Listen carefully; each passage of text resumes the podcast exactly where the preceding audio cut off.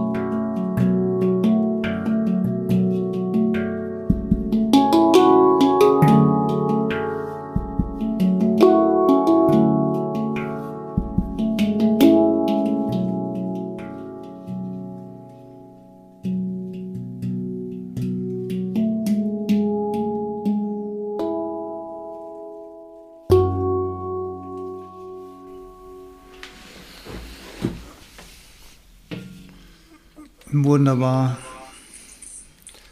Thank you. Bisschen das Rascheln der Kunstpflanzen im Nacken. Ah, als du das gehört hast. Jetzt bist du bei Hallo. mir gerade. Ah, jetzt bist du jetzt bei mir gerade stumm ja. geworden. Ja, jetzt höre ich dich wieder. Okay. Ja. ja. Jetzt bin ich wieder. Ja, ich hatte so ein bisschen das Rascheln. Ich wette, das hört man in der Podcast-Aufzeichnung. So das Rascheln der Kunstpflanzen hinter mir so ein bisschen im Nacken, weil ich so witzig da saß gerade. Macht's ja authentisch. hier. ist authentisch, ja. authentische Aufnahme ja. aus, den, aus den 20ern. Sagen, sie, sagen die Menschen dann später, die das genau. finden. ja, du hast, äh, du hast richtig schön betitelt hier. Gefühle mit vier äh, Smileys, sehr gut, äh, damit man auch weiß. Sehen das jetzt auch unsere ZuschauerInnen alle? Jo. Ja, sehr gut. Ja. Guter Trick. Äh, ja, damit man, wenn man hier kurz reinschneidet, weiß, worum es geht und direkt geht. den Bezug ja. hat. Sehr und schlau. ja, Alex, vielleicht magst du direkt äh, einsteigen, wenn das Sinn macht, äh, warum, warum ich das Thema gewählt habe. Ja, okay. Weil du bist, ja. ich, ich habe es vorgeschlagen, aber du bist der eigentliche Grund ähm, ja, ja. für, okay. für das Thema. Ja, ähm, also Grund ist, also es ist jetzt 14 Tage her. Wir haben das ist auch, auch gespenstig an der Stelle. Vor 14 Tagen haben wir die letzten Gleichbeproben gemacht. Da war es ja auch mhm. montags abends wie jetzt. Man sitzt zusammen, man redet zusammen, man philosophiert, man scherzt, äh, man verabschiedet sich, geht in die Nacht und am nächsten Morgen kommt dann um kurz nach sieben der Anruf von der Mutter, dass der Vater gerade gestorben ist. Ja. Und das ist so, also es ist jetzt 14 Tage her, ja genau. Und jetzt, wo ich gerade wieder drüber spreche, fühlt sich so dermaßen surreal an, weil man. Das war so ein ganz normaler Abend und man, man, man weiß natürlich mit, mit keiner Faser des Körpers, dass das die, die letzte Nacht von seinem Papa irgendwie auch ist, wenn man so darüber nachdenkt, ne? wie, wie gespenstig mhm. das auch ist. Irgendwie, ähm, also um die Leute ein bisschen äh, reinzuholen ins Boot, Klar, mein Papa war 82, der war jetzt nicht mehr der Jüngste, der wurde auch ähm, schon die letzten Jahre auch immer so ein bisschen langsamer und, und man hat schon gemerkt, ja klar, das, das Alter ist jetzt da, ne? Aber trotzdem war der noch fit, hat noch alles repariert, gemacht, getan, äh, hat uns hier oft besucht im Haus, äh, ist vorbeigefahren, hat gefragt, braucht ihr was, kann ich euch was mitbringen? Ich fahre zum Baumarkt, brauchst du dieses, brauchst du jenes? Ähm, er hat sich immer gefreut, mich zu sehen, ich habe mich immer gefreut, ihn zu sehen. Wir hatten ein sehr äh, inniges und enges Verhältnis, vor allen Dingen die letzten Jahre. Ähm, und ja, Dienstagmorgen, wie gesagt, kam der Anruf. Es ganz schnell, nach der Nacht, ganz schnell morgens auf einmal einfach gegangen. Einfach war nicht, hm. war nicht mehr da. Ich war dann relativ schnell bei meinen Eltern. Wir wohnen ja im gleichen Ort wieder. Und äh, dann hat die Familie den ganzen Tag sozusagen von ihm Abschied genommen. Also nach und nach kamen dann alle zusammen.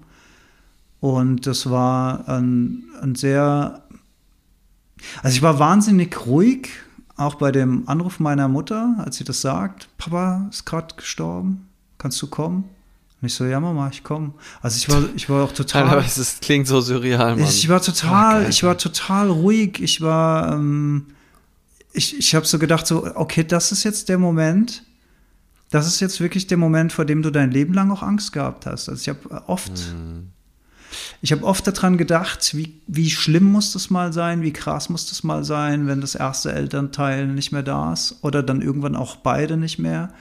Und so das, was du kennst aus deiner Kindheit, aus deiner Jugend, das Haus, du kommst in das Haus deiner Eltern, das Haus deiner Eltern ist plötzlich leer und dunkel und kalt und die Seele ist nicht mehr da von deinen Eltern, die des Lebens da einfach nicht mehr und es sind einfach nur noch leere Räume.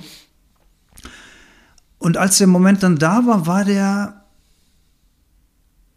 der war so, wie soll ich sagen, ich war so, ich habe so gedacht, so, das ist jetzt, das ist jetzt also dieser Moment, vor dem du so viel Angst gehabt hast. Wie krass, jetzt ist der Moment da, okay.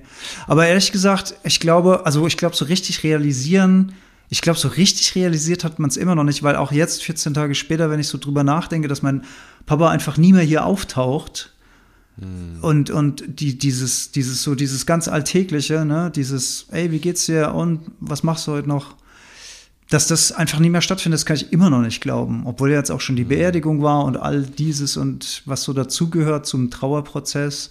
Aber es ist, ähm, es ist immer noch zu frisch und zu, zu mm, surreal, um es wirklich glauben zu können. Also klar, rational hat man das natürlich begriffen, ne? also auf einer rationalen Ebene ist das schon klar, aber wenn man dann wieder so drüber nachdenkt, und ja, es soll ja im, im, im Hauptteil um Gefühle gehen und es ist ein ganz merkwürdiges Gefühlsgemisch aus Traurigkeit auf der einen Seite und Dankbarkeit auf der anderen Seite, weil ich bin einfach auch für wahnsinnig viele Dinge dankbar. Also A, dafür, dass einfach beide Eltern so lange für mich da waren. Ich meine, äh, so viele Jahrzehnte, allein das ist ja schon mal nicht selbstverständlich dankbar vor allen Dingen, dass mein Papa und ich in den letzten Jahren noch mal so eng zusammengewachsen sind und uns so viel ausgetauscht haben über viele Dinge, über die über also ich kann mich nicht daran erinnern, dass wir in meiner Jugend oder in meinem jungen Erwachsenen-Dasein so ähm, offen und ehrlich und, und auch liebevoll miteinander uns ausgetauscht haben. Also da, da war nie Streit oder so, aber wir waren jetzt nicht so, so offen miteinander wie jetzt in den letzten Jahren. Und auch dafür mhm. bin ich wahnsinnig dankbar. Und ich bin auch dafür dankbar, wie, wie schnell er einfach gegangen ist. Also ohne großes Leid, ohne Krankheit, ohne Krankenhaus, ohne wir, wir beleben ihn wieder und dann hat er, muss er Pflege oder was auch immer, ne? All, all diese Sachen sind ihm und uns erspart geblieben. Er ist, er ist in, in, voller Kraft aus dem Leben geschieden und so können wir uns auch an ihn erinnern. Und ähm, ja, und da ist auch, und da ist auch Dankbarkeit. Und dann ist wieder Ungläubigkeit, Staunen im System, wie das so ist mit dem Leben, obwohl man sich da das Leben lang darauf vorbereitet, auf den Moment. Hm, und das schwankt immer mal wieder dahin und dorthin und, und ist, ähm, ja, ist sehr, sehr gefühlsintensiv, würde ich die Zeit beschreiben. Ja. Ja. hast du bei mir kurz gehakt. Bist du wieder da? Ja. Ja, ja. Ich ja. habe noch ähm, äh, äh, gefühlsintensiv habe ich noch gehört. Hast du dann da eben einen Punkt gemacht? Äh, gefühlsintensiv war, glaube ich, ja, das war, glaube ich, das letzte Wort. Ja, sehr gefühlsintensiv. Ja. ja. ja. Mein, mein Dad ist ja auch 82. Ähm, insofern war das für mich auch ganz interessant, ähm, da auch so mitzufühlen, ähm, weil ich ähm, ja auch, ne, auch eine sehr enge Beziehung zu meinem Dad habe. Das, also, ja, würde ihn einfach als einen sehr guten Kumpel auch bezeichnen, neben, neben allem anderen. Mhm. Ähm, und ja, dann kommt ja bei mir auch noch dazu, dass er auch so beruflich, dadurch, dass er was Ähnliches gemacht hat, philosophisch so nah ist und ich mich viel mit ihm austausche. Und wenn ich mich da reinversetze, so in den Gedanken, dass der auch irgendwann gehen wird, ne? die Wahrscheinlichkeiten stehen relativ hoch vor mir, ähm, ja, ist das auch so eine, so eine tiefe Trauer. Aber irgendwie finde ich, wenn die Bewertung nicht da ist, also auch um mal in das Thema Gefühle dann äh, mal einzusteigen, wenn ich das nicht weghaben will oder wenn ich Angst vor der Trauer habe oder Angst davor habe, die zu durchleben oder mich dafür verurteile, was als Mann in unserer Gesellschaft ich immer wieder merke, dass es in, in Teilen auch hochkommt. Ne? Also wenn Tränen kommen, dass ähm, da ja, wie so eine Sperre ist, die ich gar nicht so steuern kann, habe ich wahrscheinlich im Podcast hier auch schon mal drüber gesprochen.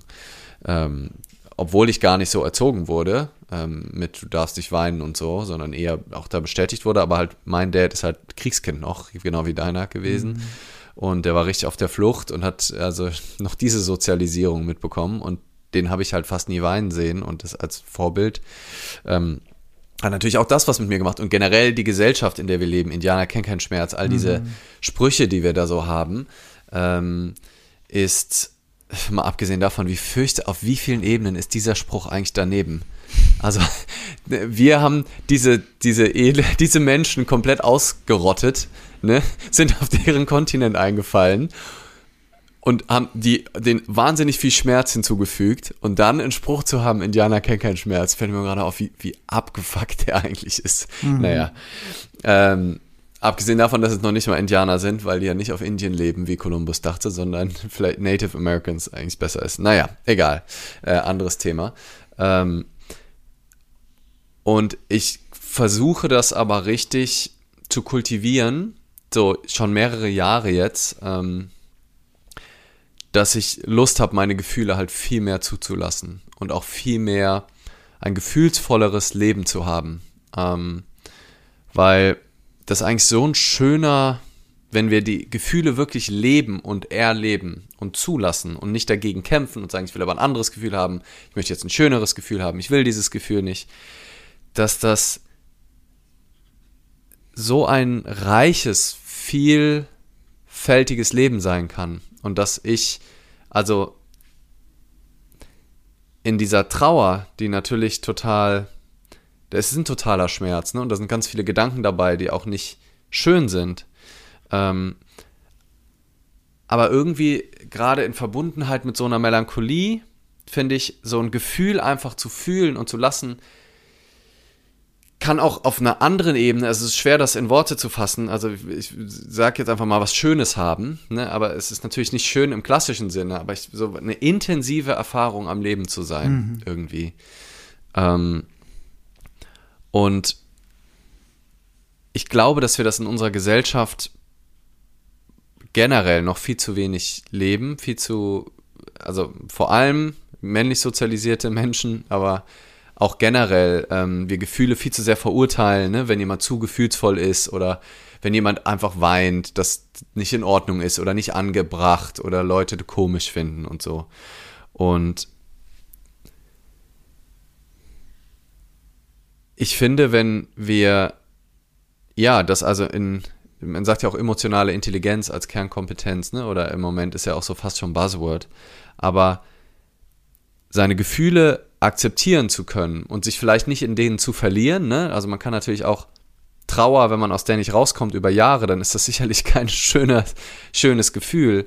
Ne? Vor allem, wenn wir uns dann in den Gedanken vielleicht auch verlieren ne? oder es was Depressives bekommt. Ähm, und das eher, wobei du ja auch eher sagst, dass es bei dir vor allem auch dann so eine Abwesenheit von Gefühlen auch viel war, ne? Ähm, aber kannst du vielleicht gleich auch nochmal einen Satz zu sagen? Ja. Ähm, aber an sich ist das erstmal totale, also offen zu sein. Und das ist was, deswegen finde ich das Thema Gefühle so spannend, wo ich die letzten Jahre wirklich ganz viel bewusst hingespürt habe. Kann ich noch durchlässiger für Emotionen werden? Kann ich meine Tränen, meine Gefühle mehr zulassen? Kann ich mich auch verletzlicher zeigen? Kann ich noch mehr mitfühlen auch, wo ich mich von meinen Grundmustern her immer eher distanzieren würde? Aber kann ich nicht, ja, viel durchlässiger sein und eher diese Gefühle durch mein System rauschen zu lassen und das als Teil des Lebens zu verstehen und nicht immer im Widerstand zu sein und zu sagen, ich will aber nur schöne Gefühle haben und ich will aber nur gute Gefühle haben und die anderen Gefühle drücke ich weg, weil ich glaube, wenn wir die einen Gefühlen wegdrücken, dann landen wir früher oder später vielleicht eher, dass alles stumpf in der Mitte ist und wir überhaupt nichts spüren. Das so zumindestens. Oder sogar körperlich krank werden am Ende des Tages. Ne? Also ja. das ist ja auch eine Art von Energie, die durch den Körper fließt. Und wenn du die immer wegdrückst, wenn die irgendwo nicht gesehen wird, dann kann das auch zu, zu einer Blockade führen, die sich dann bis auf eine körperliche Ebene aus, äh, aus, auswirken kann. Also damit ist, ich habe mich eh gefragt, während du das so gesagt hast, woher kommt das eigentlich? Also ich meine, wenn man mal jetzt so ganz nüchtern über die Sache nachdenkt, es gibt eine Welt da außen, ne, wo, wo sich so die Sinne abspielen und das, was du so im Außen siehst, und es, und es gibt eine Welt hier innen, zu denen so die Gedanken gehören, die Gefühle, die Emotionen. Woher kommt eigentlich dieses Gesellschaftliche, dass wir, dass wir das nicht nur nicht zulassen, sondern sogar unterdrücken oder verstecken oder also woher kommt das denn eigentlich? Hat das was mit stark sein wollen zu tun, mit, mit, mit, mit maskuliner Domin Dominanzverhalten oder was? Mhm. Ist, ist, kommt das daher? Kommt das, ähm, kommt das so aus Kriegstagen, wo man sich gegenseitig beeindrucken musste, wer jetzt ähm, das größere Schwert hatte? Oder woher kommt das denn eigentlich? Ich meine, mhm. also wenn man mal nüchtern drüber nachdenkt, ist ja das, was das sind ja 50 Prozent, ne? Und das da sind 50 Prozent vom Leben. Wieso nimmt man eigentlich nur oder denkt man, das ist eine gute Idee, nur so an einer Hälfte teilzunehmen und das, was sich hier drin abspielt, irgendwie so, so komplett außen vor zu lassen? Ich hatte mal in meinem Podcast in der Heldenstunde hatte ich mal eine äh, Heldin zu Gast, die aus dem polnischen Raum kam und da hatten wir auch, ähm, da hatten wir das Thema Hypersensibilität und sie hat äh, erzählt, sie kam gerade von, von einer Beerdigung. Ich glaube, ihre Oma war es, wenn ich mich noch recht dran erinnere. Und sie erzählte mir im Podcast, dass ähm, die, äh, die männlichen Teilnehmer der Familie alle null Gefühlsregungen gezeigt haben, weil die, das, weil die so mhm. erzogen wurden. Die kannten das nicht anders. Die haben das als Schwäche angesehen, wenn dir da jetzt auch nur ein Tränchen darunter rinnt. Ich meine, why? Warum, warum, warum, warum? Also und natürlich, was du gesagt hast, ne, dir entgeht natürlich diese, wenn, wenn, wenn, wenn du dir das wegzwingst, wenn du das wegdrückst, dann entgeht dir ja auch eine ganze Klaviatur von, von Erlebnissen. Hm. Und du hast gesagt, wenn wir die Bewertung weglassen, ne? also klar, man würde ich, würd ich jetzt erstmal sagen, das äh, ist ein Schmerz, wenn ich anfange zu weinen, wenn ich an meinen Papa denke. Aber es ist ja auch Freude, wenn ich mich dann dran erinnere, wenn wir irgendwas Witziges gemacht haben miteinander. Und es gibt nie das eine ohne das andere. Es hat, es hat immer eine helle und eine dunkle Seite. Wenn du, wenn du, wenn du nicht liebst, bist du nicht verzweifelt, wenn das, was du liebst, mhm. mal weg ist.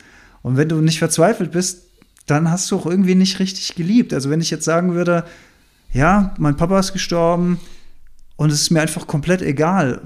Das wäre doch auch irgendwie ganz seltsam, wenn das dann alles auf so einer rationalen Ebene dann wirklich ablaufen würde. Wenn wir das als mhm. Menschen nicht spüren würden, was es alles zu fühlen gibt da draußen.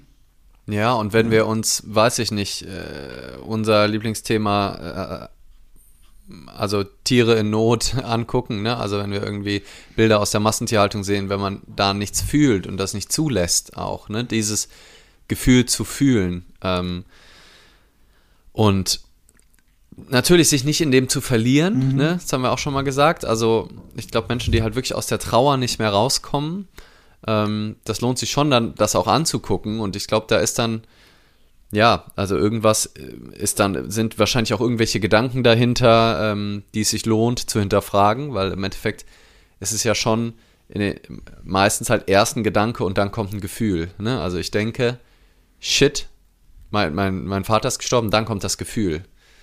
Ähm, und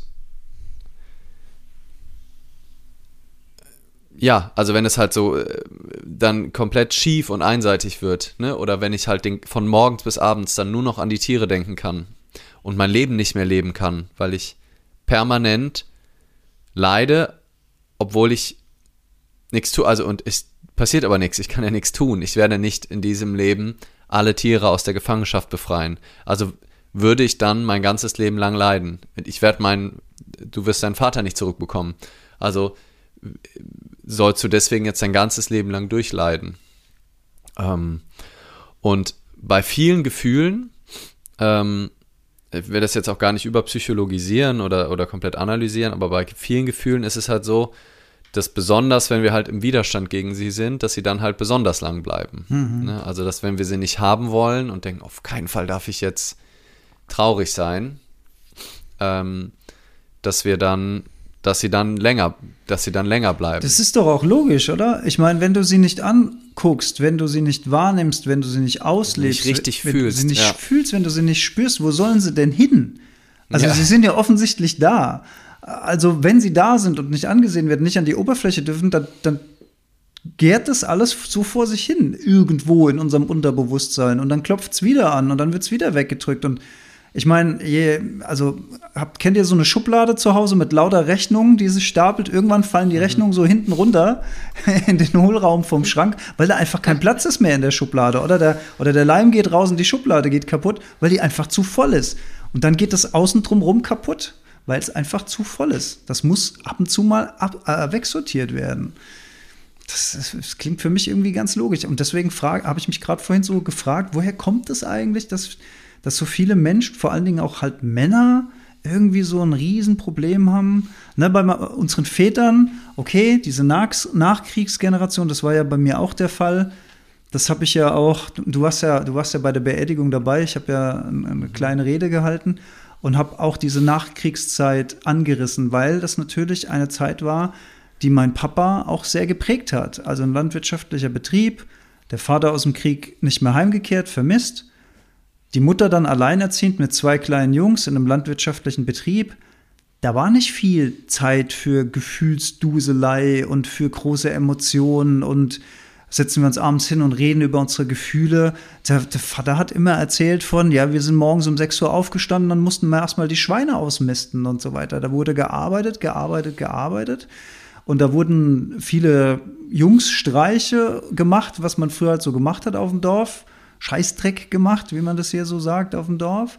Und äh, das war's. Das heißt, eine Vaterfigur hat sowieso gefehlt. Und wer weiß, in was für einem Zustand mein Opa gewesen mhm. wäre als, als Kriegsrückkehrer, weiß man ja nicht. Ja, häufig abgestumpft auch. Ja, total. Ne? Von der ganzen Gewalt. Und, und, ja. das ist ja jetzt einfach die, ich meine, das ist eine Generation über uns, Lee. Das ist nur eine ja. Generation. Das ist nichts. Und irgendjemand, also das, das wird ja dann auch von Generation zu Generation ein Stück weit weitergegeben. Wenn, wenn, wenn dann so eine, so, so Gefühlskälte, wo, wo soll dann die Gefühlswärme irgendwann herkommen? Irgendwann muss man das, mhm. irgendwann muss man diese, diese Muster durchblicken und dann, dann, dann kann man sich entscheiden, will ich das so weitermachen oder will ich das vielleicht irgendwie anders machen? Ob man es besser macht am Ende, sei mal dahingestellt, aber vielleicht mhm. wenigstens der Wunsch, das besser zu machen. Ob man das dann schafft, das steht nochmal auf einem anderen Blatt, aber ja. Und ich glaube aber auch, dass es neben dem, was du sagst, ähm, also so im Sinne von viel zu tun und äh, andere Lebensrealität und Kriegserfahrung und so, ähm, ist, glaube ich, aber schon ganz viel gesellschaftlich und das Rollenbild auch ist. Also jetzt gerade gerade beim Mann ähm, was ja nach wie vor vorherrscht, oder auch wenn man sich ähm, den Umgang mit Emotionen auch im Arbeits, in der Arbeitswelt anguckt. Da wird ja auch erwartet, in den meisten Fällen, auch das weicht langsam auf zum Glück, aber dass du nur deine glückliche Seite mit auf die Arbeit bringst und irgendwie einen guten Eindruck machst und keine Schwäche zeigst und irgendwie dich, behauptest und, ähm, und der Rest muss zu Hause bleiben oder wird dann halt komplett wegignoriert. Ich habe heute ähm, angefangen, eine Arte-Doku zu sehen über ähm, Unsinn der Arbeit und sowas, äh, Dienst nach Vorschrift ähm, und dann irgendwie unsinnige Arbeit oder so. Und da ging es eben auch viel um Burnout. Mhm. Und das ist wahnsinnig stigmatisiert, das Burnout-Thema. Ne? Also darüber zu sprechen. Also er hat auch eine Forscherin davon erzählt, die das halt untersucht hat, auch schon vor einigen Jahren. Und mit vielen Leuten gesprochen, ähm, die eigentlich Burnout-Syndrome beschreiben und die dann mal gefragt, wie sie denn mit ihrem Umfeld darüber reden und alle haben gesagt, ja gar nicht. Hm. Und jeder, jede denkt, ich bin alleine damit. Mhm. Ich bin die einzige Person, die hier überfordert ist. Und, aber weil ich die einzige Person bin, muss ich einen guten Eindruck machen, weil sonst bin ich ja ein Außenseiter, dann werde ich als schwach wahrgenommen. Ne? Aus dem Tierreich werden die schwachsten Tiere zuerst erlegt. Oder, Ahnung, oder aus der Gruppe ausgestoßen, ne? Ja, so aus der Gruppe ausgestoßen, so weil man die nicht mehr durchziehen so. will. Ja, genau. Ja. Und beim, äh, beim Seminar, jetzt, ich war ja gerade am Wochenende auch wieder, ähm, habe ich gestartet mit einer Reflexionsübung, wo jeder, jede mal einen Mindfuck aufschreiben sollten, den sie über das Seminar haben. Äh, nicht einen, sondern mal eine ganze Liste aufzumachen. Also was sind so die Horrorszenario-Hochrechnungen, wie ich es auch nenne, über das Seminar, was sie im Moment oder in den vergangenen Wochen mal in ihrem System hatten. Ne, oh Gott, was kommen da für Leute? Werde ich da überhaupt gemocht? Ähm, was muss ich für schlimme Sachen machen? Ähm, wird das langweilig? Ist das überhaupt das Geld wert? hat, der Christoph, unser Gleichmutproben Ultra, der war nämlich auch dabei. Christoph und Xenia waren dabei. Ja, ach cool. schön. Ähm, und äh, Christoph hat das äh, mit so einem Schmunzeln am Anfang dann auch als seinen Mindfuck erzählt.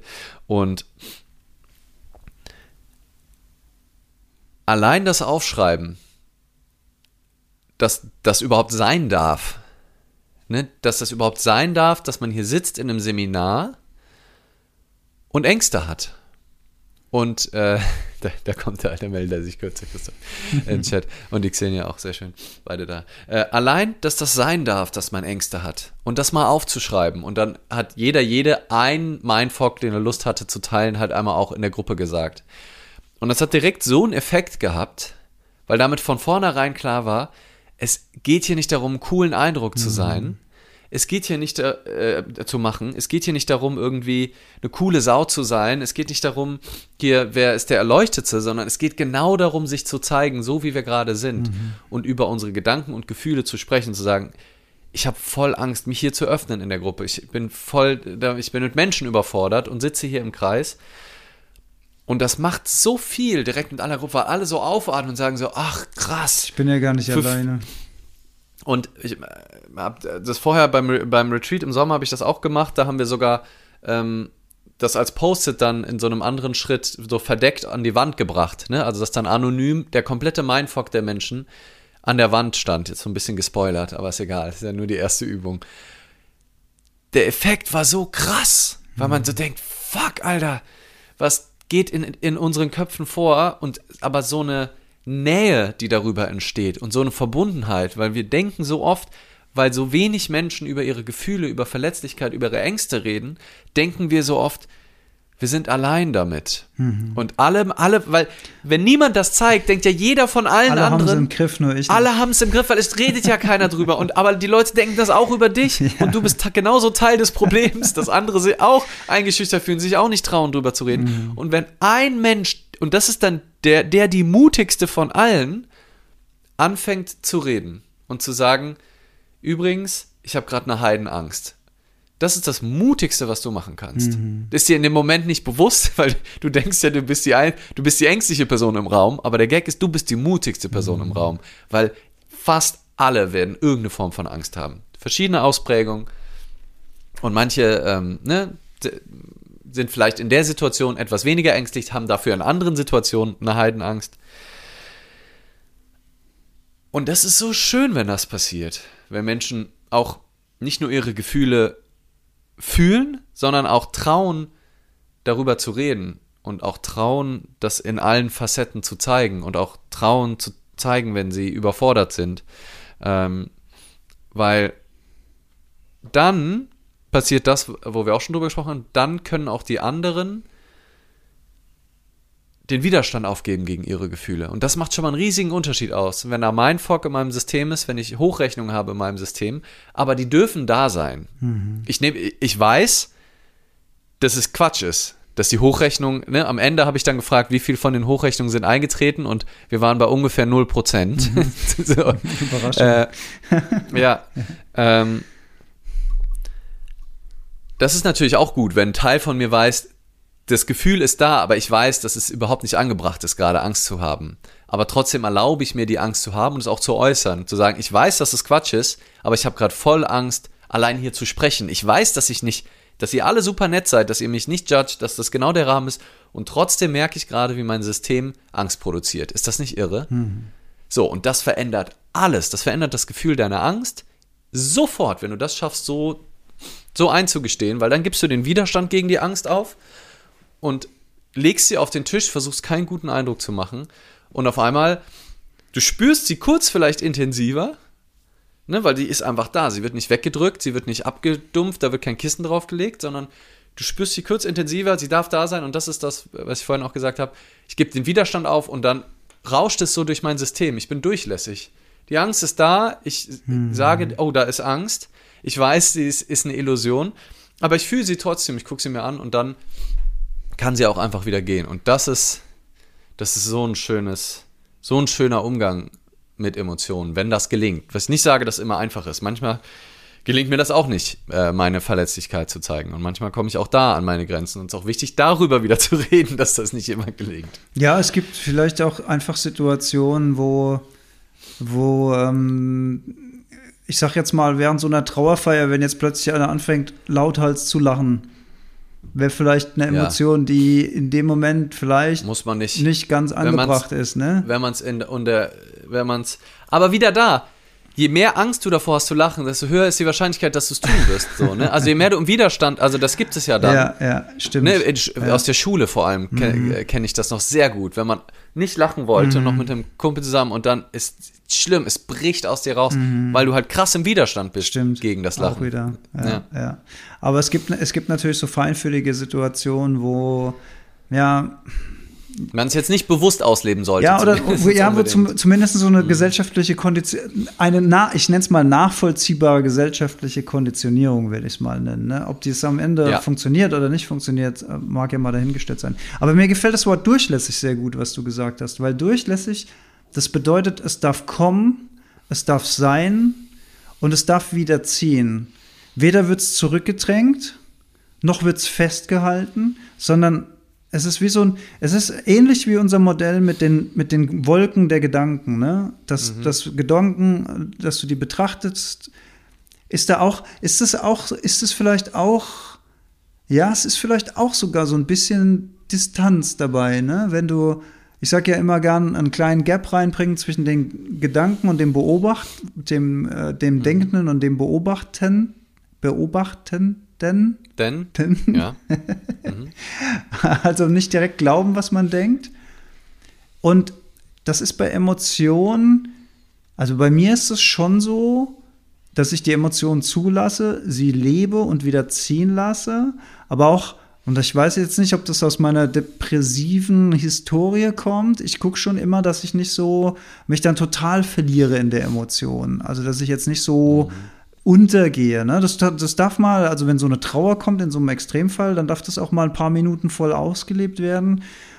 Aber ich gucke da halt schon drauf, dass, ne, dass es durchlässig ist, dass es sich auch jetzt nicht so festsetzt irgendwie und dann anfängt äh, so ähm, es so äh, einzunehmen, das ganze System. Mhm. Ne? Weil das kann ja, das kann ja bei einer starken Emotion passieren, dass die sich dann so festsetzt und du so gar nicht mehr drüber rauskommst. Weißt du, was ich meine? Ja, ich, ich mach mal einen Versuch. Ähm, ich äh, ich habe so, so ein kleines Zipfelchen und ich weiß noch nicht, mhm. was passiert, wenn ich daran ziehe. Ich muss das übers Sprechen äh, herausfinden. Ähm, wenn ich einen Film gucke oder eine Serie Äh, ich, äh, ne, wir, wir, haben ja euch auch Queer Eye äh, Germany und Queer Eye Brasil äh, empfohlen. Und da habe ich eigentlich bei fast jeder Folge geheult. Also nicht schluchzend, aber viel auch Rührung, also mhm. fast eher so ein positives Heulen, weil ich so berührt war. Ähm, generell ein Gefühl, was ich immer mehr entdecke und, und auslebe, was ich so, also Rührung ist so ein schönes Gefühl, finde ich. Mhm. Also die, Tränen zuzulassen und das ist was, was ich gelernt habe über die letzten Jahre. Das konnte ich früher nicht. Auch in Filmen ganz selten geweint. Einfach wegen dieser komischen gesellschaftlichen Sperre. Aber das geht. Ich kann das lernen, wenn ich das möchte, indem ich das einfach kultiviere, zulasse, Seminare besuche, mich kennenlerne, Emotionen kennenlerne. Ich habe bei Byron Katie, das war auch mein, mein Wunsch, als ich da zehn Tage auf dem Seminar war, ähm, bei einer Übung, vor allem, wo ich auch an einen möglichen Tod von meinem Dad gedacht habe, geheult wie sonst nur besoffen irgendwann. So, mhm. das ist halt die, die, andere Möglichkeit, wo Männer dann mal heulen. Ähm, und, wenn, und, wenn, und, interessanterweise ja. kurz reingekrätscht, da ist es dann gesellschaftlich erlaubt.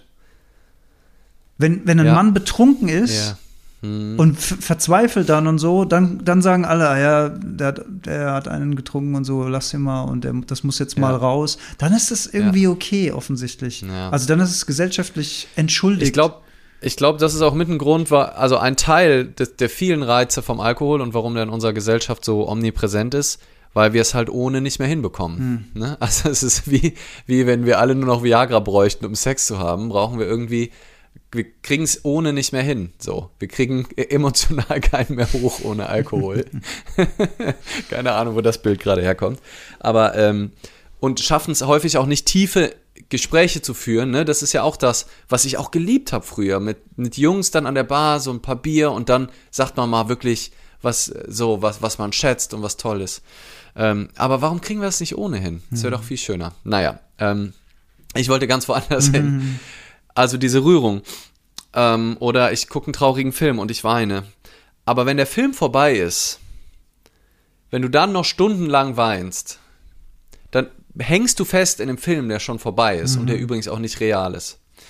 Wenn wir jetzt unser Leben, ähm, und da bin ich mir jetzt gerade noch nicht sicher, ob es jetzt eventuell irritierend ist, weil es natürlich um, um potenziell auch eine, eine, verstorbene Person, die dir nahesteht, äh, geht oder generell ähm, Menschen, die einem natürlich nahestehen, ob das das zu sehr marginalisiert oder runterspielt, aber wir sehen ja unser Leben oder nehmen ja häufig auch die Metapher von dem Leinwand und dem Film, ja. das Bewusstsein, was unberührt mhm. ist. Ne?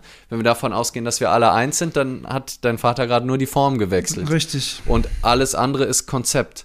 Und wenn wir es schaffen würden, im Leben die Emotion, die Trauer voll zu leben, wenn sie gerade da ist.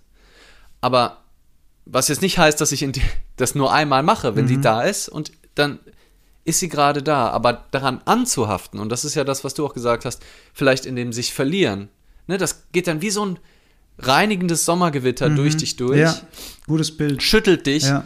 ähm, macht dich einmal komplett nass und sauber aber auch auf eine Art mhm. und und dann darfst, ist es aber auch vollkommen in Ordnung zu lachen, wenn du irgendwie danach was Witziges erfährst. Oder weil wenn du jetzt gerade im Urlaub bist, musst du dich nicht schlecht fühlen, dass du gerade nicht mehr traurig bist, weil es ist auch gerade einfach nicht relevant. Passt fantastisch, dieses Sommergewitterbild, weil das sind ja auch wirklich so diese dunklen Wolken, die schnell aufziehen, ihre Energie entladen, dann wieder schnell abziehen und du hast den blauen Himmel wieder. Ne? Ja. Ja. Und es ist auch total in Ordnung, aber dann ist es, glaube ich, halt, das ist das Ungesunde. Also doppelt. Zum einen, wenn ich das Gefühl habe, ich muss, ich darf gar kein Glück empfinden. Ne? Das ist ja so, wie kann ich dann dürfte ich nie glücklich sein, wenn ich mir das Leid der Tiere auf diesem Planeten und ganz vielen anderen Menschen angucke. Gäbe es keinen Moment, wo ich das Recht hatte zu lachen, mm. wenn man nach dieser Logik geht. Mm. Und ich finde es total wichtig, das zu fühlen mit Menschen, die von Rassismus, die von Sexismus, die von Fettfeindlichkeit betroffen sind, mit denen zu fühlen, wenn das angebracht ist. Und dieses Gefühl auch nutzen, um was zu tun, weil ich möchte, dass das Leid verringert wird auf dieser Welt. Aber es bringt niemandem, weder den Tieren noch den Menschen, die ich gerade auf, die, die ich gerade aufgezählt habe, wenn ich die Emotion der Freude deswegen nicht zulasse. Und es bringt auch meinem verstorbenen Vater nichts, wenn ich, das wäre das Letzte, was die verstorbenen Menschen wollen, dass wir unser Leben nicht leben. Oder und, nicht mehr ähm, lachen, nicht mehr witzig nicht mehr sein, lachen, uns das nicht ja, mehr, genau. uns das verbieten, ja. Ja. Also das, das, das ist das, glaube ich, das eine, ne? Also dieses, das zu erlauben und die Trauer zu erlauben, aber auch, auch alle anderen Gefühle weiterhin zu erlauben, sich deswegen nicht schlecht zu fühlen und halt dieses, ja, so emotionale Anhaften und dieses Gedankenkreisen mhm. und sich immer wieder erzählen, warum das jetzt fürchterlich ist. Und es wird, also wir sind ja dann ganz häufig nicht wirklich präsent. Ne? Also, wenn ich, das hat ja nichts mit dem jetzigen Moment zu tun, wenn ich jetzt anfange zu weinen und in der Trauer bleibe, gerade ist mein Dad auch nicht da. Ich spreche gerade auch nicht mit meinem Dad. Mhm. Ne? Also es ist, das ist ja, ob er gerade tot ist oder nicht, spielt für den jetzigen Moment theoretisch gesehen gar keine Rolle, wenn ich, also wenn, wenn ich. Wenn man es ganz aus der man, Leinwand betrachtet. Ja, ja und wenn man es mhm. ganz auf die Präsenz betrachtet. Mhm. Ne? Also ist, spielt er in diesem Moment keine Rolle. Und wenn ich jetzt, ist es ja eine Erinnerung an die, ich werde ihn nie wiedersehen. Mhm. Das ist ja Zukunft. Ja. Oder früher war es so schön, Vergangenheit. Mhm. Ähm, das heißt, ich glaube. Wobei natürlich ein, ein präsentes Gefühl des Vermissens absolut präsent sein kann, ne? Genau. Ja, das, das stimmt. Das Gefühl, dass jetzt würde ich ihn gerne mal wiedersehen, jetzt würde ich ihn gerne mal wieder umarmen, jetzt würde ich ihn gerne um Rat ja. fragen. Also das ist ja dann auch wirkliche Präsenz. Und ja. da würde jetzt, also wenn wir das jetzt mal auf äh, so eine mehr Metaebene heben, ne, ist die Frage, wie viel davon ist dann quasi trotzdem der Verstand, der in der Zeit ist. Und wie viel davon, also kommt dieses Vermissen hoch, wenn ich wirklich völlig präsent bin, oder kommt das Vermissen hoch, weil ich an die Vergangenheit denke? Egal was jetzt, auch mal unabhängig von Tod, ne? Ähm, wenn ich irgendwas vermisse, wenn mir irgendwas fehlt, weil also wenn wir uns jetzt mal die reine ekkartolsche oder buddhistische Präsenz angucken, dann ist der Moment ja so, wie er gerade ist, offenbart sich mir. Ja. Und eigentlich ist sowas wie ein Vermissen, was total schön ist, das auch zuzulassen. Ich will das gar nicht, gar nicht wegreden, ne? Ähm, auch von geliebten Personen, die man länger nicht mehr gesehen hat, auch unabhängig vom Tod. Aber auch wenn ich mich so krampfhaft im Vermissen verliere, dann ist es okay, das Gefühl zuzulassen, nicht dagegen zu sein, ne? Aber es ist die Frage wäre, kommt das, ist die Ursache, ist aber wahrscheinlich ein Gedanke. Die Ursache ist, oh, jetzt habe ich die Person aber schon lange nicht mehr gesehen. Die Ursache ist Raum und Zeit und nicht präsent im Hier und Jetzt. Oder was würdest du sagen?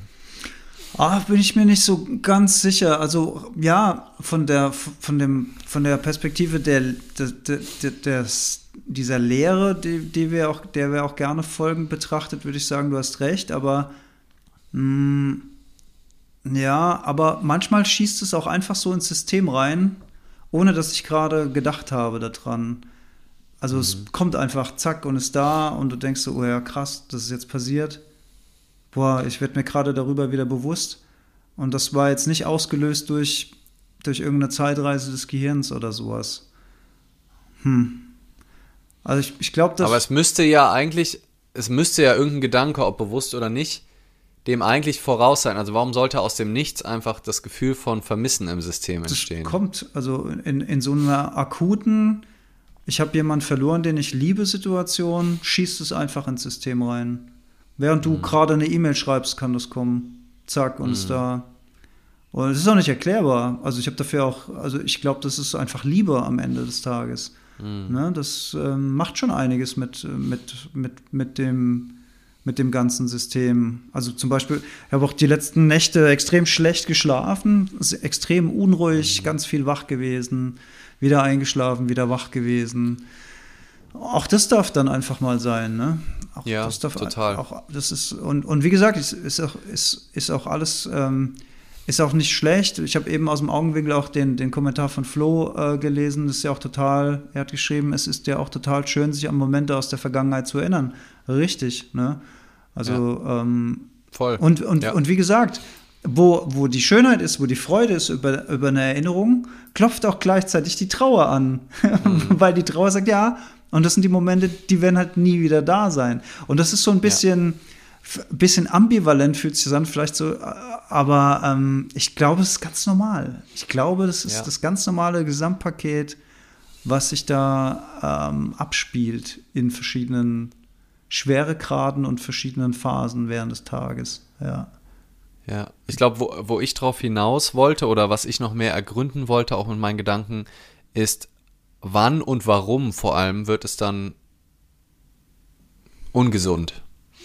Ne? Also ich würde sagen, das Vermissen zu sehen, zu spüren, total schön. Ne? Ob das jetzt durch einen Gedanken ausgelöst ist oder woher auch immer dieses Gefühl kommt, spielt dann äh, auch gar nicht unbedingt so eine Rolle, glaube ich.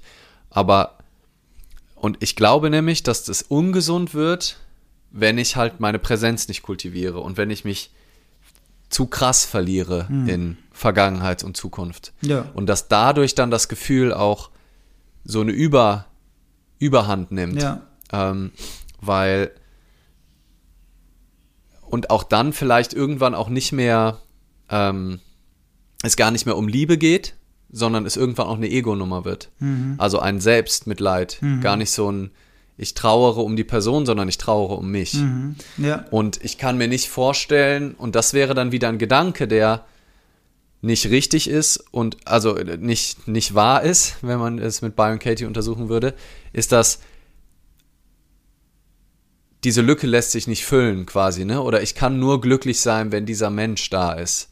Und das ist dann, wenn ich den sehr krass glaube, den Satz, und ich denke, ich kann keine anderen Menschen kennenlernen, ich kann nicht, ich brauche das zum Glücklichsein, was, egal was es ist, immer eine, eine Anhaftung ist, immer eine Identifikation, die, früh, die zu nachhaltigem Leid führen ja. kann, wenn ich, wenn ich diesen Glaubenssatz habe, wo dann eben aus der Trauer, die total natürlich und schön ist und auch gefühlt werden darf, dann eine Anhaftung, ein Krampf wird.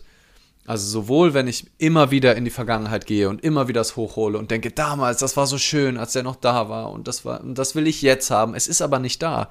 Dann kämpfe ich, ist es wieder auch so ein Widerstand gegen das, was jetzt ist. Es nicht wahrhaben wollen, weil ich halt identifiziert bin als der Sohn meines Vaters, der auch nur so funktioniert. Und ich kann mir mein Leben da nicht vorstellen. Und dann wird es, glaube ich, halt immer krasser. Mhm. Und dann ist es halt so, dass mich dann die Gefühle übermannen. Ja. Witzig auch, dass man übermannen dann sagt.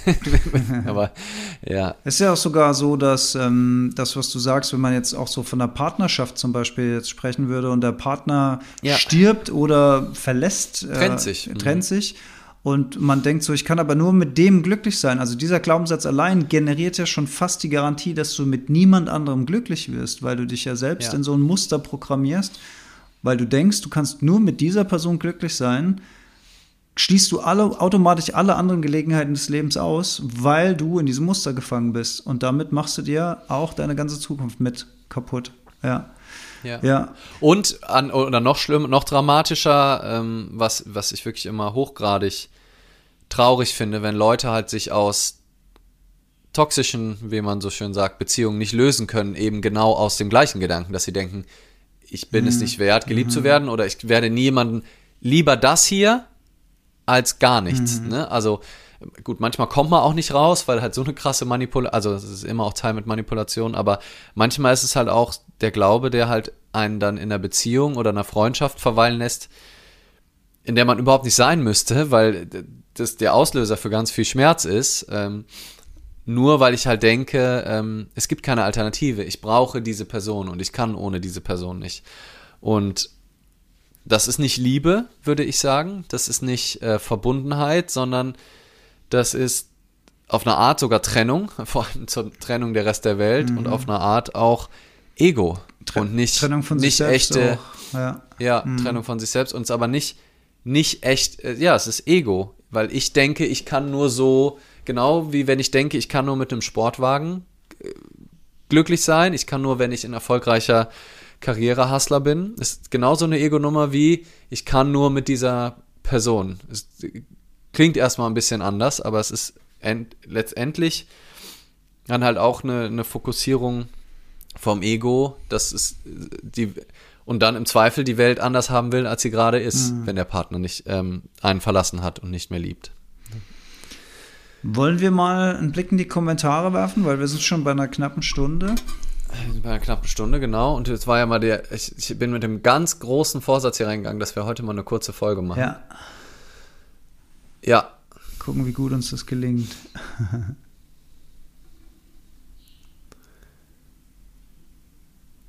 Ah ja, sehr gut.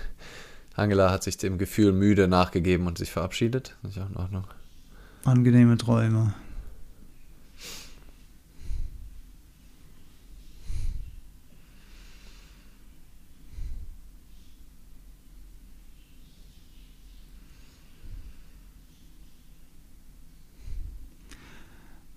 Vieles aufgegriffen worden, was wir gesagt haben. Ne? Es sind jetzt irgendwie jetzt nicht ja.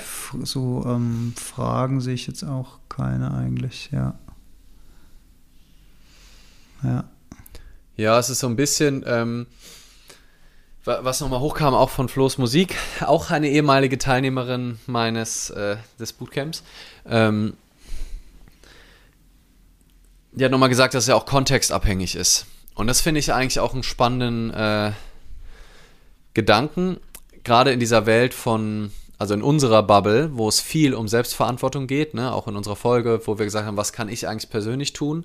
Ich finde aber zunehmend spannender auch das System mit einzubeziehen und auch zu gucken, kann man auch Systeme ändern. Ich habe natürlich den höchsten Hebel, wenn ich bei mir selber anfange und wenn ich selber schaffe, einfach offen über meine Gefühle zu reden, aber es ist zu verleugnen, dass es gewisse Settings gibt, wo es wesentlich leichter ist, über seine Gefühle zu reden, kommt, glaube ich, auch zu kurz. Also in so einem Seminar, wo alle da sind, weil sie lernen wollen, weil sie sich öffnen wollen, weil sie Bock haben, sich selbst zu erforschen, anzufangen zu weinen und wirklich ernsthaft über die Gefühle zu reden, ist natürlich was ganz anderes als in einem, bei der Frankfurter Allgemeine im, äh, im Meetingraum äh, irgendwie, wo, wo der Redakteur alle Leute zusammenfährt und zusammenfaltet und äh, eine absolute toxische Scheiß, äh, Scheißstimmung ist, äh, wo man vielleicht auch schon mal erlebt hat, wie jemand äh, ausgelacht wurde oder, oder, oder runtergemacht wurde, weil, weil er oder sie sich geöffnet hat. Ähm, deswegen finde ich, dass man immer auch an beiden Stellen gucken kann. Also wie können wir das als Gesellschaft mehr hinbekommen? Wie kann ich auch anderen dabei helfen, ähm, sich zu zeigen? Wie kann ich selber dazu beitragen, nicht nur, dass ich selber drüber rede, ist, glaube ich, schon mal der beste Schritt, den ich machen kann, äh, einfach als Inspiration. Ähm, wie schaffe ich es, wie, wie können wir auch gesellschaftlich das lernen? Also nicht nur individuell. Ich glaube, der individuelle Hebel ist halt toll, weil ja, dass einfach jeder, jede direkt mit anfangen kann. Und ich glaube, wir schon viel auch voneinander lernen. Deswegen ist es für mich nach wie vor immer der spannendste Hebel, aber parallel dazu kann man halt auch gucken, wie, wie kann man gesellschaftlich ähm, das angehen und wie können auch vielleicht Führungskräfte ähm, oder FirmeninhaberInnen ähm, dazu beitragen, dass es bei ihnen eine andere Kultur gibt. Da wollte ich genau nochmal drauf springen. Also wenn ich, wenn ich eine offene Firmenkultur haben möchte, dann muss die natürlich auch vorleben, beziehungsweise ich muss dafür sorgen, dass meine Führungskräfte das auch ein Stück weit vorleben. Ne? Wenn ich eine Führungskraft habe, die sich über irgendjemand lustig macht, der anfängt, ein, ein Gefühl zu äußern, dann muss ich mich nicht wundern, wenn es keine offene Gefühlskultur in, in meinem Unternehmen gibt. Also ja. ich, ich glaube aber, das haben schon viele, viele Unternehmen wirklich verstanden, dass dann, dass, dass das in eine neue Richtung geht und äh, dass das ja auch eine neue Dimension und eine neue Ebene des Miteinanders in die Unternehmen einbringt. Und mehr und mehr Unternehmen erkennen, also so nehme ich das jedenfalls wahr, dass das eine, eine Stärke ist, ne? dass das eine, eine ganz andere, ja. ein ganz anderes Miteinander erzeugt, eine ganz andere Identifikation mit der Unternehmenskultur auch ermöglicht. Und ähm, da, wird, da wird viel im Hintergrund, da passiert gerade viel, finde ich. Ja. ja, also ist auf jeden Fall eine wahnsinnige Entwicklung. Ich hätte ein bisschen die Vermutung, dass unsere Sicht da auch vielleicht ein Stück verzerrt ist, weil wir natürlich potenziell in Firmen sind, die uns auch einladen. Ja, aber das zeigt ja aber, wenn wir eingeladen ja, werden, genau, es gibt, ja auch es schon. gibt die Firmen, ja, ja genau, ja. aber wir, wir sind, sehen halt die Firmen, wo es anders ist, sehen wir halt nicht von innen. Weil wir von denen nicht so, ne? gebucht ne? werden. Also, genau, richtig. Stimmt. Also, ne? Ist ein bisschen, das heißt, ist ein bisschen Echohalle, ja. ja, in Teilen. Aber ja. es tut sich überhaupt was, ja. was ja schon mal, was ja schon mal total schön ist. Und ähm, ja, ja. Und ja, also ich, ich, ich finde, das kann man wirklich kultivieren. Man kann auch versuchen, Gespräche mehr in die Richtung zu lenken, ähm, mehr selber Verletzlichkeit zeigen, mehr ähm, über Gefühle auch sprechen. ähm, manchmal auch die Einladung einfach annehmen, wenn jemand einen fragt, wie geht's dir? Nicht zu sagen, läuft oder gut, sondern einfach ehrlich zu antworten. Und ähm, auch mal ein bisschen auszupacken, vielleicht auch mal die ein oder anderen Menschen auch mal ein bisschen zu schocken darüber, wie tief man eigentlich auspackt. Mhm. Kann man zwischendrin einfach mal ein bisschen mit experimentieren, mhm. wenn man einfach sagt, ja, ich hatte jetzt gerade ein bisschen Existenzängste, ehrlich gesagt. Und wie geht's dir auch, wenn ich ehrlich bin, ich bin gerade in so einer Existenzangstphase und habe komplett Angst, dass mein ganzes Leben zusammenbricht. Und dir so? ja, also wenn man das als Experiment macht, finde ich es, glaube ich, gut. Ansonsten würde ich, glaube ich, sagen, auch immer gerne ein bisschen Fingerspitzengefühl walten lassen und ähm, eine andere Person jetzt auch nicht zu sehr überfahren. Ne? Wenn ich merke, am Ende kann ich ja machen, was ich will natürlich, aber wenn ich merke, die andere Person tut sich gerade sehr, sehr schwer mit dem, was ich da erzähle, dann ist, stellt sich mir halt die Frage, warum möchte ich ihr das aufbürden? Ne? Also ja, total. Und es ist ja auch nicht, ich muss ja nicht ständig jeden Gedanken, also ist, äh, ja, finde ich auch wichtig, den Teil, ähm, was du sagst. Ähm, ist auch nicht zu übertreiben, ja, genau, ja. aber natürlich findet unser Verstand auch jedes Mal eine Ausrede, warum wir nicht, äh, ne, also das gerade nicht machen sollen, ja, mhm. nicht machen sollten, ne, also dass wir jedes Mal sagen, ach, das ist ja auch too much und klar, nicht mit jedem Menschen, aber wenn ich mit meiner Mama rede, kann ich schon auch mal sagen, was mich bedrückt. Ja, das ist ja sowieso. Ja, das auch zumuten. Bei, bei ne? Vertrauenspersonen, ja. Und da vielleicht noch mal ein Schwank aus, aus meiner eigenen Erfahrung, weil wir hatten ja vorhin auch kurz mal das Thema Burnout und dass so viele ähm, Menschen nicht darüber sprechen weil sie Angst haben. Ähm, ich bin ja damals sehr offensiv mit meiner Depression umgegangen. Ähm, zu, also ich habe es nicht jedem erzählt, der es nicht hören wollte, so nach dem Motto, aber wenn man mich gefragt hat, habe ich schon gesagt, oh, mir geht es gerade nicht so besonders. Ja, was ist denn los? Ähm, ja, das und das und das. Und ich habe die, also ich persönlich habe damals, also es ist ja auch schon viele Jahre her, aber ich habe die Erfahrung gemacht, dass mir fast nur positiv begegnet wurde. Also sehr viel Verständnis. Von Verständnis bis ähm, neugieriges Nachfragen, also Neugier im Sinn von Anteilnahme, bis hin zu, ah, okay, also so freundliches Nicken, aber dann nicht weiter drauf eingehen, weil man in dem Moment überfordert war. Ich habe, mhm. glaube ich, weiß ich nicht, ich glaube, ich habe, glaube ich, wirklich nie eine negative Erfahrung mit Reaktionen von Menschen gemacht.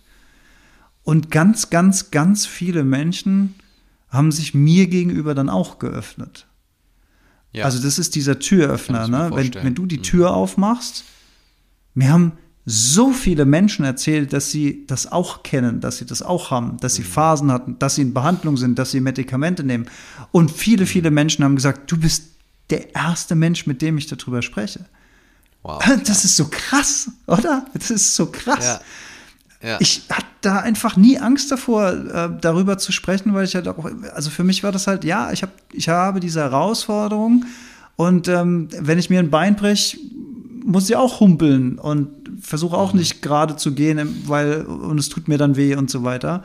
Nebst dem, dass es halt einfach sau anstrengend ist, in so einem, in so einem Zustand zu sein. Und, und wenn die Menschen wissen, ja, okay, ähm, da ist so ein bisschen emotionale Disbalance gerade, dann kann man vielleicht auch mal über das eine oder andere besser hinwegsehen. Also zumindest bei meiner Familie war mir das wichtig. Ne? Gerade meine Mutter damals hat das ja sehr von mir abgekriegt, so eine Gereiztheit von mir, so eine mhm. leichte, latente Aggression.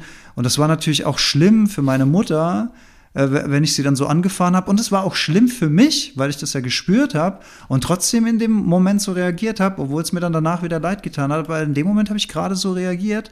Und als dann so eine Diagnose da war und man da offen drüber gesprochen hat, dann wusste man auch viel besser, das zu handeln, weil man gewusst hat, okay, mhm. das ist jetzt keine Böswilligkeit, sondern das ist jetzt ein Symptom von dem emotionalen Ungleichgewicht, was da gerade herrscht, wenn man es so Baust du dein Büro um?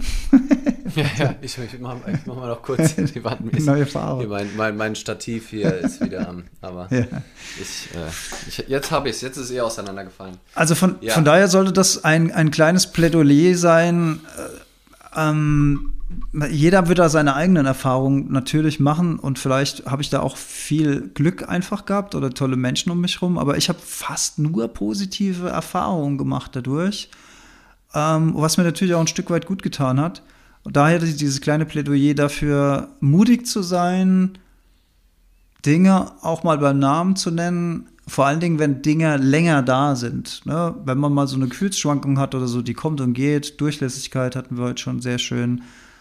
Es kommt, es will betrachtet werden, es will gedacht und gefühlt werden und dann darf es wieder ziehen. Wenn es aber sowas festsetzt, auf Dauer, dann gibt es ja wohl Bedarf, sich das genauer anzuschauen und tiefer reinzugehen und äh, möglicherweise sich auch Hilfe zu holen am Ende des Tages, ne, wenn man alleine das mhm. nicht mehr schafft. Also ich hätte das alleine nicht mehr geschafft damals.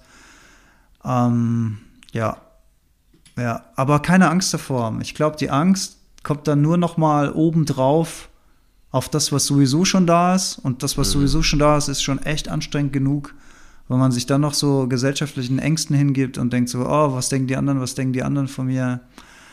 Dann wird es, glaube ich, richtig anstrengend und richtig schwierig. Ja. Die Frances hat noch kommentiert, ähm, dass sie andere Erfahrungen gemacht hatte. Ähm, also ist natürlich auch keine Garantie. Ja. Ne? Dass, ähm, und ich kann mir auch vorstellen, wieder bei unserer sexistischen Gesellschaft, dass vielleicht, wenn ein Mann dann ungewöhnlicherweise so offen damit umgeht, dass man dann sagt, okay, krass, ja, dann wird das schon so sein.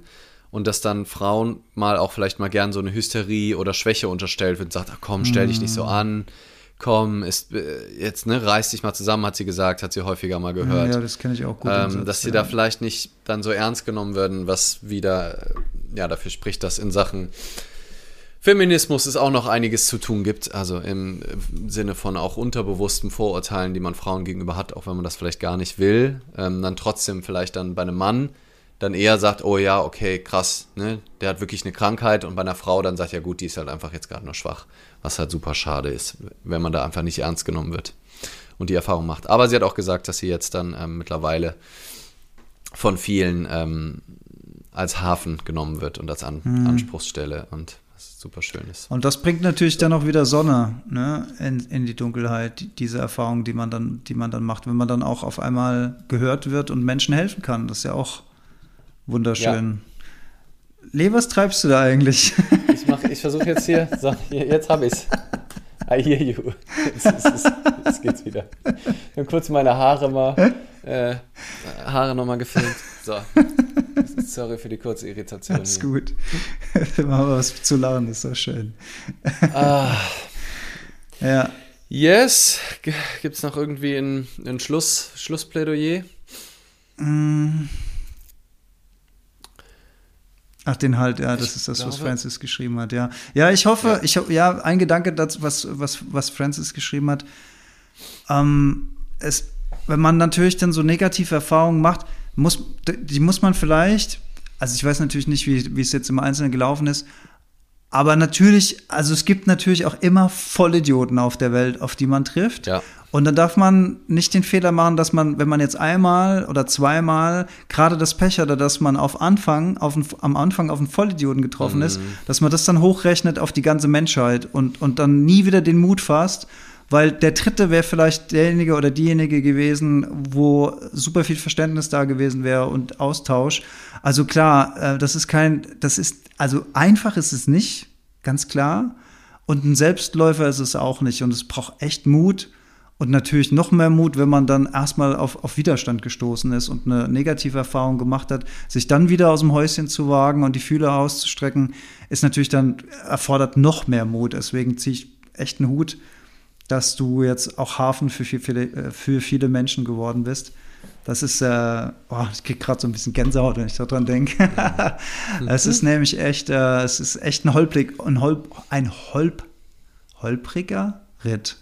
Ja, das wollte ich sagen. Holpriger. Ja, ja genau. Holpriger, ja.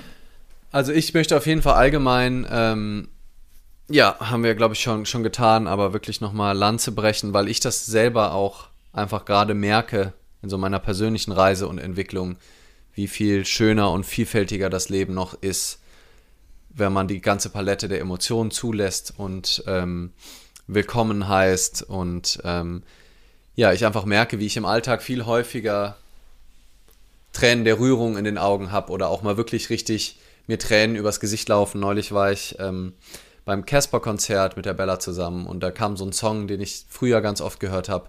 Und so aus dem Nichts sind mir einfach so Tränen der Rührung übers Gesicht gelaufen, was mir sonst auch bei MusikerInnen, die mir noch mehr bedeutet haben, wirklich ganz, ganz selten, wenn überhaupt passiert ist. Einfach weil ich halt Stück für Stück einfach mehr diese, diese Gefühle zulasse und dem den Raum gebe und mir das angucke und das hinterfrage und darüber spreche ähm, und das nicht nur mit mir alleine ausmache. Äh, und ähm, ich finde das eine total schöne Form. Und nur so können wir auch Vorbilder sein für andere Jungs, die, äh, die nachwachsen und ähm, andere Menschen, die unsicher sind, damit ihre Emotionen auszudrücken. Und ähm, so können wir, glaube ich, zu einem holistischeren Umgang mit, mit Emotionen und einem gnädigeren und weniger schambesetzten, weil sonst kennen wir einfach nur die Emotion Scham und die in allen Facetten mm. und die dann sehr gut und das ist irgendwie sehr einseitig. Auch eine Emotion, die man, äh, die man auch nicht verlernen sollte. Es gibt auch einen Grund, warum wir die fühlen.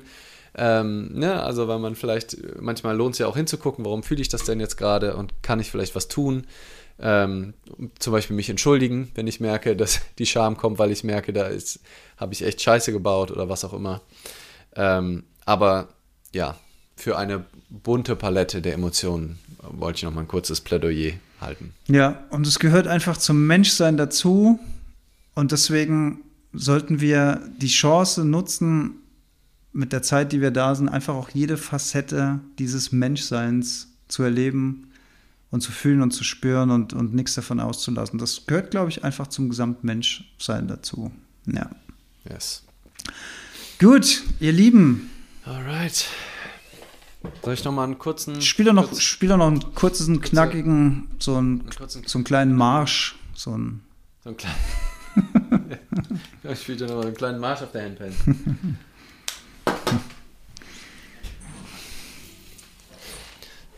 so.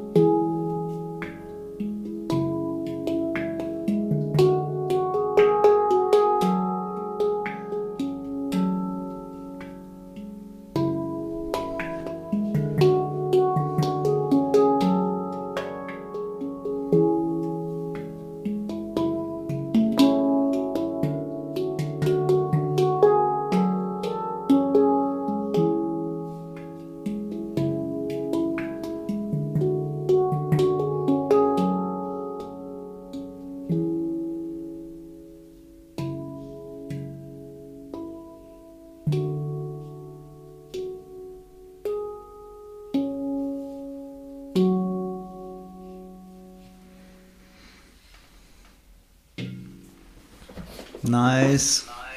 Sehr, sehr schön. Thank you. Dann einen schönen Abend auch nicht alle. Eine schöne letzte Woche vor Weihnachten. Ein schönes Fest, genau. Für alle. Ja. Ah, cool. Julia war nach gefühlt anderthalb Jahren mal wieder live dabei. Sehr schön. Ha, sehr schön.